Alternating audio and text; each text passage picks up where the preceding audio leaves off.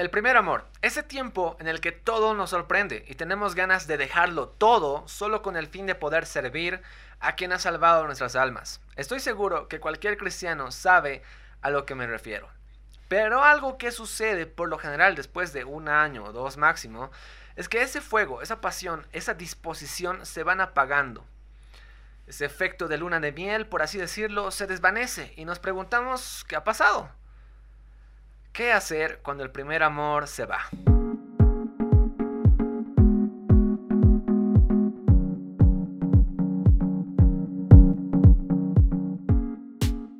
Quisiera hablar de una manera más seria que de costumbre, porque por alguna razón, mientras lavaba los platos la semana pasada, cuando acababa de subir el capítulo 5, eh, de la nada Dios me llevó a charlar con él sobre esto, sobre el primer amor, y, y sobre cómo es que los cristianos sufren mucho por tratar de recuperar esos sentimientos que tuvieron en un principio.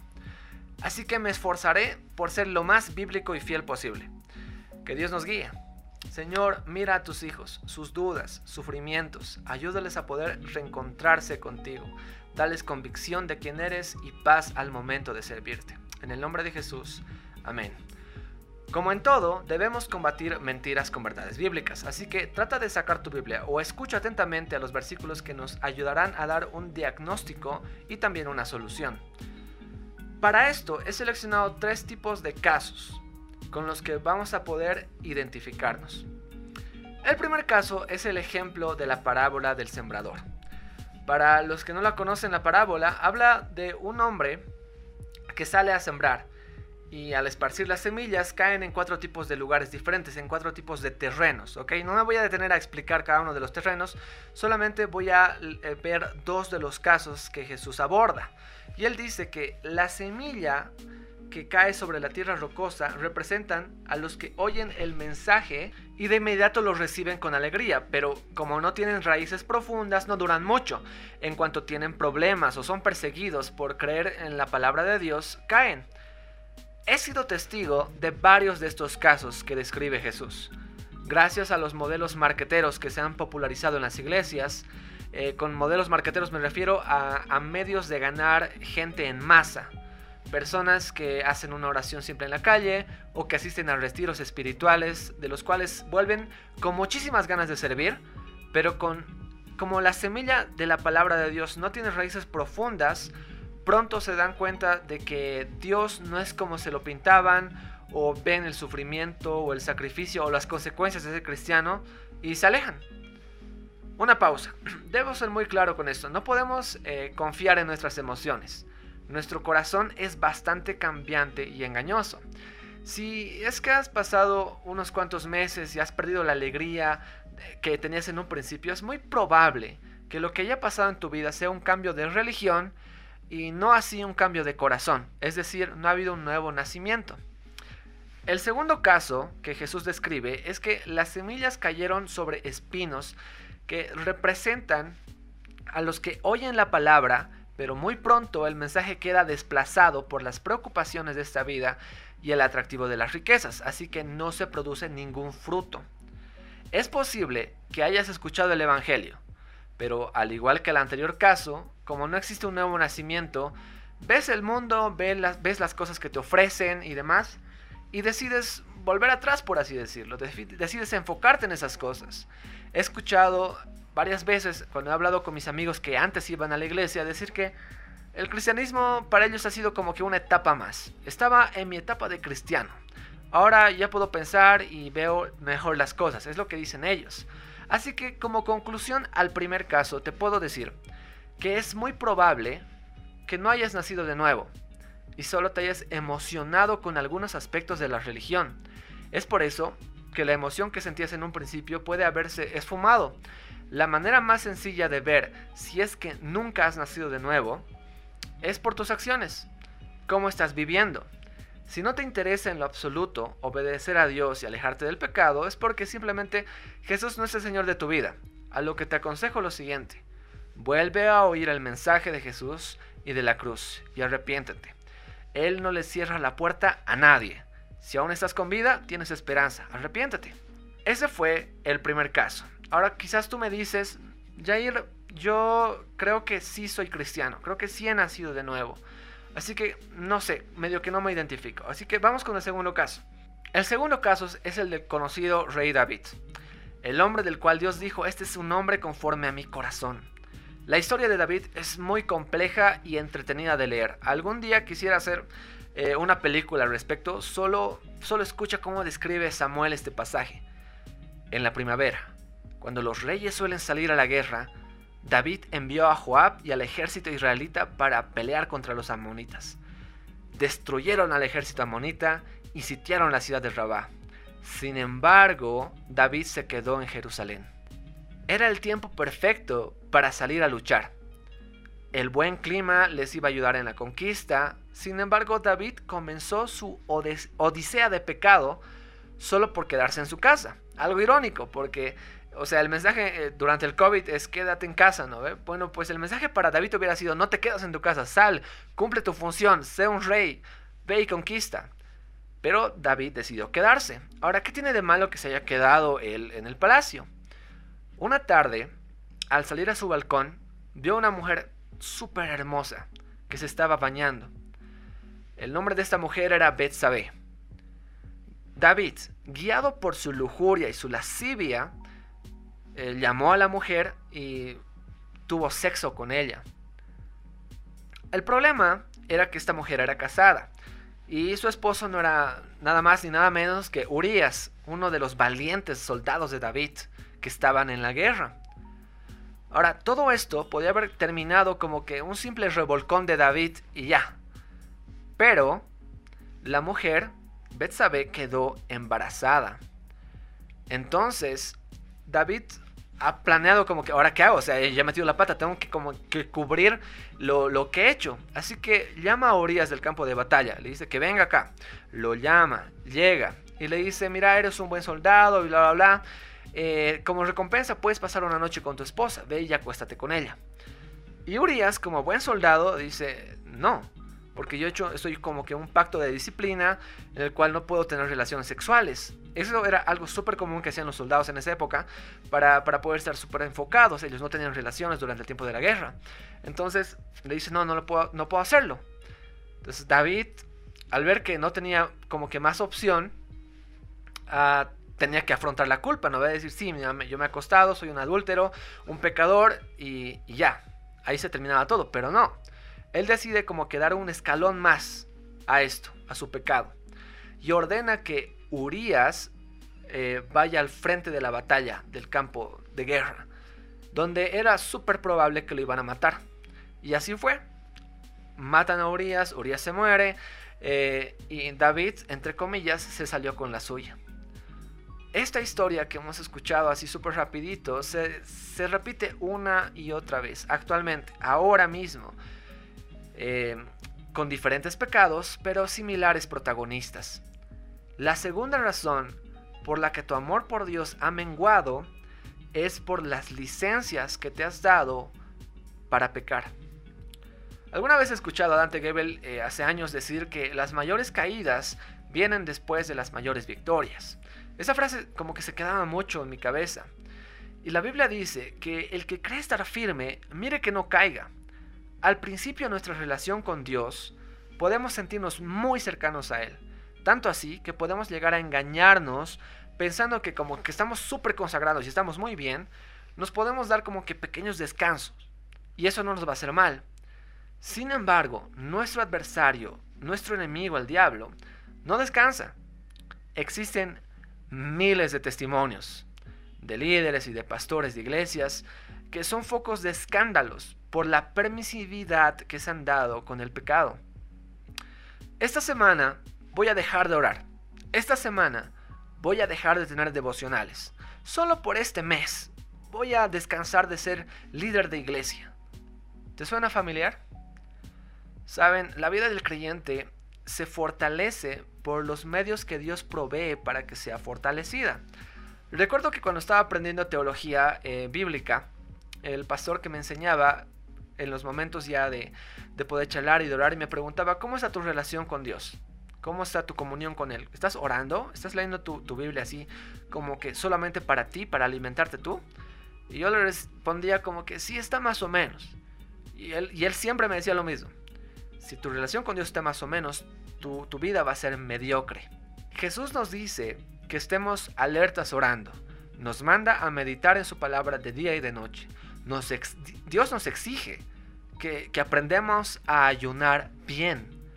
Y nos recalca muchas veces que existe una batalla que debemos librar todos los días contra fuerzas que quieren destruir a su iglesia. Es decir, que desde el día en que nosotros nacemos de nuevo hasta el día que nos encontremos con Jesús, no podemos bajar la guardia. No podemos darnos el lujo de no ir a la guerra como lo hizo David. Y esas cosas eh, que te menciono no son cosas que, que, que van a cambiar, son cosas que siempre Dios nos va a repetir. Algo que yo he aprendido es que, ¿sabes qué? Si estás, si estás escuchando otra vez el mismo mensaje, tal vez de un pastor X o de, de, una, de un mensaje X en Facebook o lo que sea, que te estás recordando lo mismo, es porque tienes que aprender a practicarlo. Si hoy te estoy diciendo, che, tienes que orar, tienes que leer tu Biblia, si no vas a pecar, es porque tienes que hacerlo. O sea, hasta que aprendamos a hacerlo, Dios no va a dejar de repetirnos lo mismo.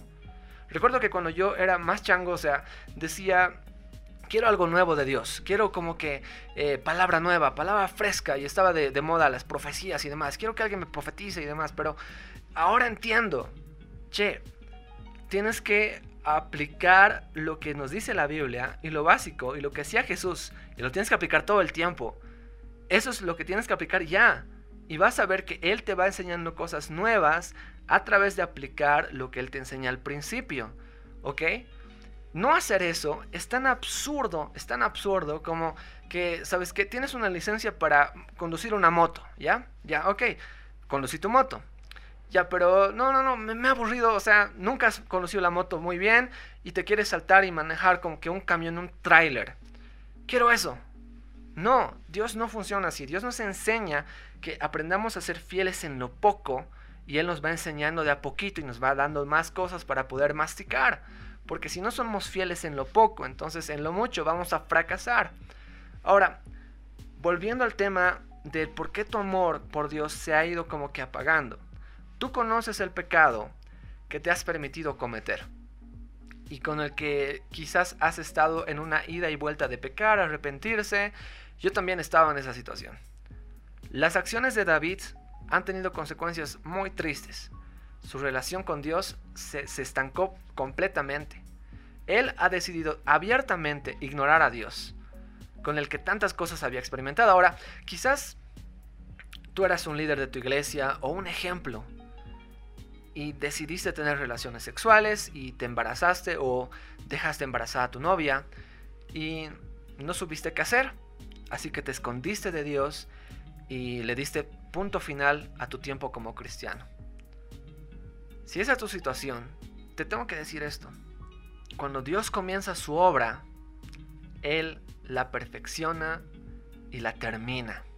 David recibe la visita del profeta Natán, quien le dijo sus verdades en la cara. Le dice, eres un adúltero y un asesino. A lo que David responde y, escribe uno de los salmos más hermosos de la Biblia el Salmo 51 que dice, Crea en mí, oh Dios, un corazón limpio, renueva un espíritu fiel dentro de mí. No me expulses de tu presencia, no me quites tu Espíritu Santo, restaura en mí la alegría de tu salvación y haz que esté dispuesto a obedecerte. Esa es la respuesta de David cuando Dios le muestra su pecado en la cara.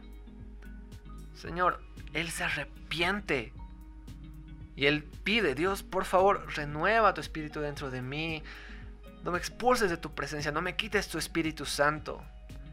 Devuélveme el gozo de tu salvación, dice la Reina Valera 60. ¿Por qué no puedo sentir lo mismo que antes? Por tu asqueroso pecado, por eso. Porque prefieres guardar las apariencias.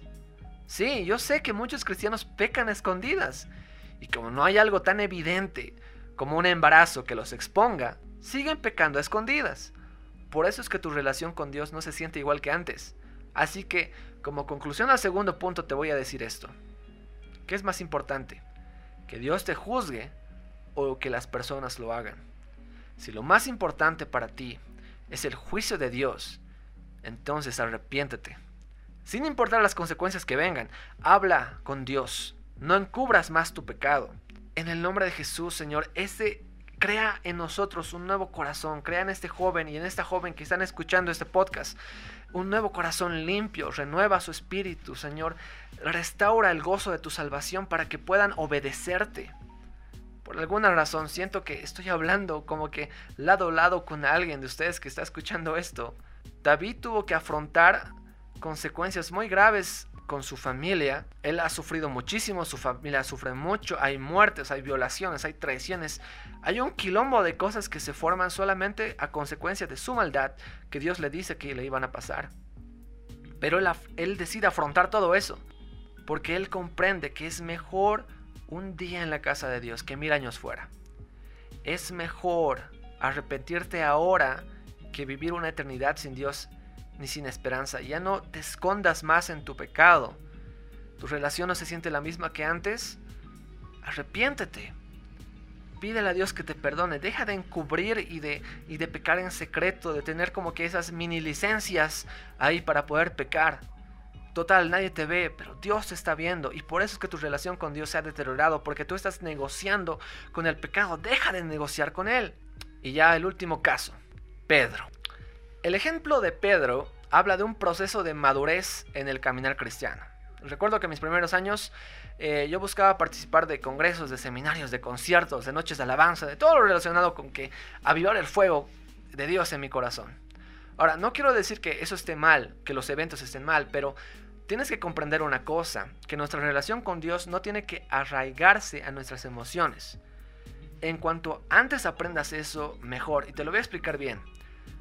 Simón, a quien conocemos como el apóstol Pedro, era un hombre bastante cambiante, emocional e inestable. Su caminar con Jesús nos recuerda eh, y nos da bastantes joyas en la manera en la que nos comportamos como cristianos. Estamos dispuestos a todo, pero no aceptamos las consecuencias. Hacemos promesas que después no cumplimos. Podemos desalentarnos si es que las cosas no salen como esperamos. Ahora, la razón por la que en un principio estamos muy emocionados con Dios y con Jesús y con su Evangelio cuando nacemos de nuevo y nos convertimos a Cristo, es porque todo es nuevo. Aprendemos cosas nuevas, eh, Dios eh, nos, nos, muestra así su amor y entendemos las canciones y demás cosas, ¿no? Pero llega un tiempo de madurar y crecer. Quiero que te imagines a Israel saliendo de la esclavitud de más de 400 años. El dolor había terminado, eran libres. Estaban súper chochos, felices, contentos de la vida. Pero Dios los mete a un desierto en los cuales le enseña de una manera súper dura lo que significaba seguir el camino de Dios. Y Él les dice, recuerden cómo el Señor tu Dios te guió por el desierto durante 40 años donde te humilló, te puso a prueba para revelar tu carácter y averiguar si en verdad obedecería sus mandatos. Sí, te humilló, permitiendo que pasaras hambre y luego alimentándote con maná, un alimento que ni tú ni tus antepasados conocían hasta ese momento. Lo hizo para enseñarte que la gente no vive solo de pan, sino que vivimos de cada palabra que sale de la boca del Señor. Eso dice en Deuteronomio 8. Ese es el proceso que Dios hace que Israel pase después de haberlos librado. O sea, ellos sufren bastante. Ahora, es normal sentirnos gozosos en un principio porque somos libres del pecado, tenemos nuestra eternidad asegurada, somos libres de la ira de Dios, somos sus hijos y nos sentimos amados. Pero Dios es un buen Padre y nos enseña a confiar y a depender de Él a través de cualquier circunstancia en nuestra vida. Así que van a haber momentos de sequía donde no sentimos nada, donde no lloramos, donde no hay presencia de Dios entre comillas, para que aprendamos que no es por sentimientos que le amamos y que le servimos, sino por la convicción que tenemos. Dime, ¿tú crees en Jesús? aunque no lo sientas, o sea, aunque no sientas nada en tu corazón, como que no hay emociones, aunque no lo sientas, crees en Jesús, aunque no lo veas, ¿crees? Ahora, aunque tengas problemas y, te vaya súper mal en el trabajo, en la universidad, en tu familia, ¿tú crees en Jesús a pesar de eso? Aunque te toque morir apedreado como los apóstoles, ¿tú seguirías creyendo en Jesús? La madurez no se trata de, de que siento o no siento a Dios, sino se trata de tener fe y para moldear esa fe es que Jesús nos hace pasar por cosas como las que les dice a sus discípulos. Él les dice, hoy me van a arrestar en la noche, ¿ok? Hoy me van a arrestar y me van a abandonar. Todos ustedes que están aquí conmigo me van a abandonar. Y Pedro le dice, Señor, aunque todos te abandonen, yo nunca lo haré. Y Jesús le profetiza esto y le dice, ¿sabes qué? Antes de que cante el gallo tres veces, tú me vas a negar tres veces, Pedro. Me vas a negar que me conoces tres veces. Y Pedro le dice, no, yo, nunca lo voy a hacer eso, ¿qué te pasa? Esa misma noche, unas horas después, todos lo abandonan a Jesús. Todos lo dejan. Y Pedro eh, sigue a Jesús de lejitos, como que a ver qué, le van a hacer a Jesús. Y al estar escondido y ver lo que cómo interrogaban a Jesús, las personas al terminar esa pseudo conversación empiezan a golpearlo a Jesús, lo escupen, lo insultan, y Pedro no hace nada. Es más, tiene miedo cuando una mujer le pregunta, oye, ¿tú no eres uno que andaba con él también? Él dice, no, no, no, yo no lo conozco, y se va. Y después lo niega dos veces más, y después amanece. El que seamos cristianos no significa que no vamos a fallarle a Dios. Métanse eso bien en la cabeza, ¿ok? No hay perfeccionismo cristiano. Ya no, no, no hay tal. Vas a pecar, o sea, es parte de tu caminar en Jesús. Y vas a prometer muchas veces dejar un, un pecado y vas a volver a comer tu vómito. Pero quiero que entiendas algo. Esa es la razón por la que Jesús guardó silencio y se entregó en la cruz, para que tú puedas tener el perdón, no una vez, sino hasta 70 veces 7. Todos los días Dios te perdona. Pedro, después de negar a Jesús, se fue a hacer lo que, lo que hacemos nosotros cuando le fallamos o cuando la chispa se apaga. Volvemos a nuestra rutina diaria. Él se fue a pescar y Jesús fue a buscarlo. Es posible que tu relación con Dios se haya visto afectada por tus malas decisiones o por eventos que marcaron tu vida. Quizás has sufrido mucho, has perdido a alguien que amabas, eh, quizás inclusive tu misma iglesia te ha lastimado y te has alejado. Sin embargo, hoy Jesús está en la orilla. Jesús resucitado espera a Pedro en la orilla. Él estaba pescando ya. Y Pedro lo ve a, lo lejos dice, ¿ese es Jesús? Y se lanza así todo animado, Fucha, se lanza al agua, nada así, hacia él. Y mientras desayunaban, mientras comían, Jesús le dice, Pedro, ¿Me amas? Y esa es la pregunta con la que quisiera cerrar este episodio. ¿Amas a Jesús? Este hombre, con poca paciencia, emocional, inestable, se convirtió en la roca de la iglesia primitiva, decidido, firme, predicando ante más de 5.000 personas, y caminó gustoso hasta morir como un mártir crucificado de cabeza. Ese fue el Pedro que Jesús transformó. Yo tengo 30 años y mi relación con Dios ha sido toda una travesía. Tiempos en los que no sentía emociones al orar o al cantar, tiempos en los que no dejaba de llorar también, tiempos en los que me he estancado, tiempos en los que he crecido. He sufrido el abandono de mis amigos, me han roto el corazón, he lastimado a personas por mi pecado, he sufrido las consecuencias, he roto mis promesas a Dios una y otra vez. Pero algo puedo decir con toda seguridad. Mi amor por Dios no es para nada el mismo que al principio. Es diferente. Es más grande. Es más maduro.